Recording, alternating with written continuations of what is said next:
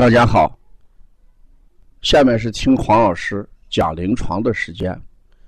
听黄老师讲临床是西安邦尼康小儿推拿咨询有限公司推出的临床实录文化产品，通过临床案例，不但解读和分享小儿常见病和现代综合症的病因、病机、病理、调理思路、配穴、食疗指导和推拿效果。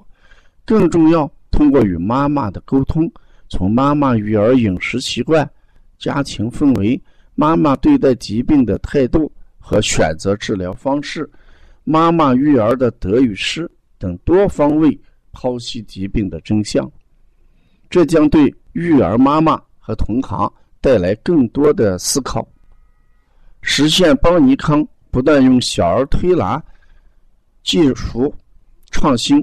还要用智慧传播小儿推拿文化的企业愿景。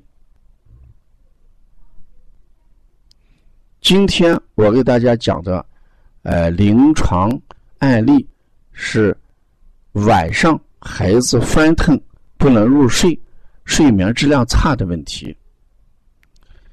你看，经常有一些妈妈讲，孩子晚上睡得不好，在床上翻来翻去。甚至由肠头一直到翻到肠尾去，嗯，那像这种情况，我们临床上去怎么解决？呃，怎么去诊断？我今天讲一个小爱爱的，呃，这个实例。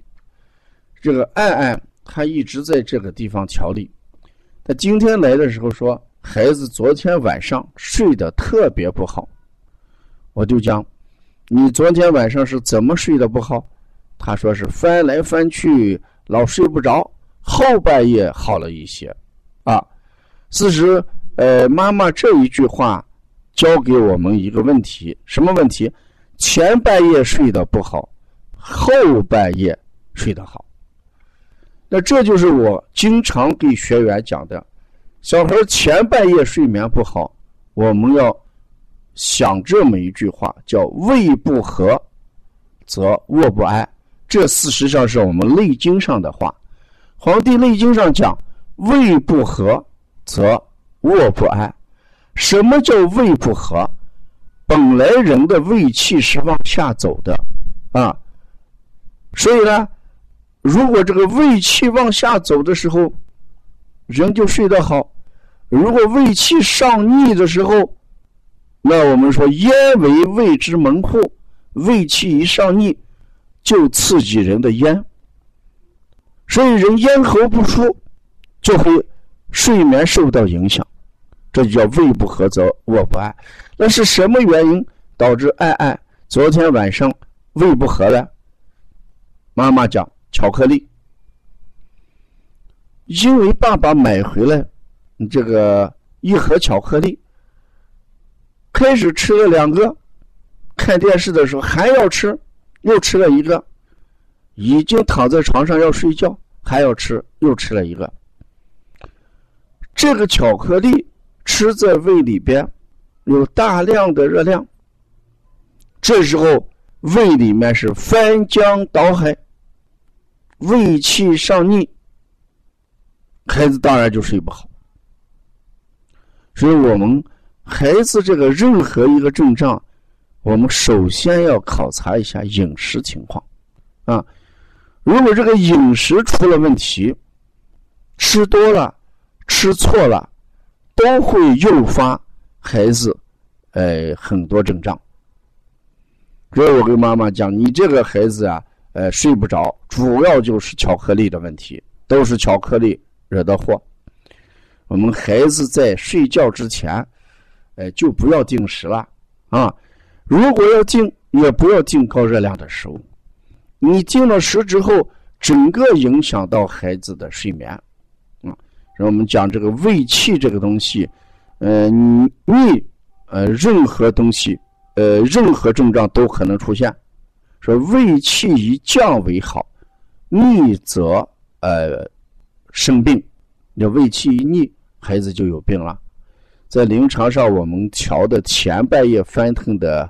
孩子不少，大部分就是因为食物吃的不合理，啊，就是说，一个是晚饭吃的过晚，幼儿园回来还要加餐，啊，家里大人吃饭的时候七点多新闻联播开了，大人在开始订餐，而且大人吃的怎么样？哎，还比较多，小孩就跟着吃，这就导致孩子胃不和。嗯，呃，再换一个角度来讲，如果我们孩子晚上吃的过多，久而久之，不光是呃睡睡眠的问题，还会影响孩子脑发育。孩子在静静的呃睡着的时候，我们的脑才会怎么样？呃，不断的发育，脑细胞才能不断的形成什么代谢啊。如果我们处在一个浅睡眠、睡眠状态很差的时候，我们大脑的发育、大脑的新陈代谢。都会受到影响，所以好多家长也说：“黄老师，你能不能给我这个孩子调一调记忆？我感觉他记忆力不好。”我说：“这么大一个年龄，你从什么来讲记忆力不好？就是说别人背诗的话，呃，四句诗，人家几几次就背会了。我这个背会老就忘了，回过头来一背，呃，记下又忘了，好像记忆力不好。我一了解他的饮食习惯。”都是晚饭吃的过多，或者吃的过晚，或者零食导致的啊。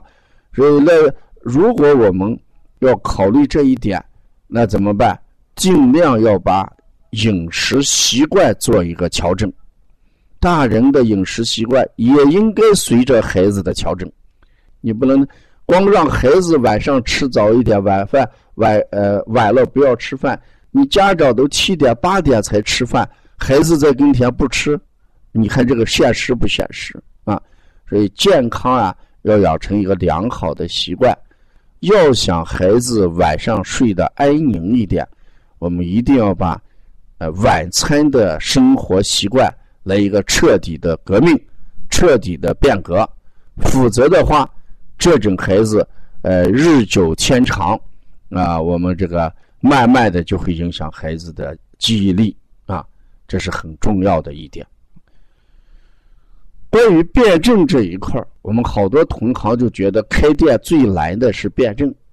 如果我们要学辩证，邦尼康有一个临床的呃辩证的一个网络提高课程，专门给我们呃同行设置的。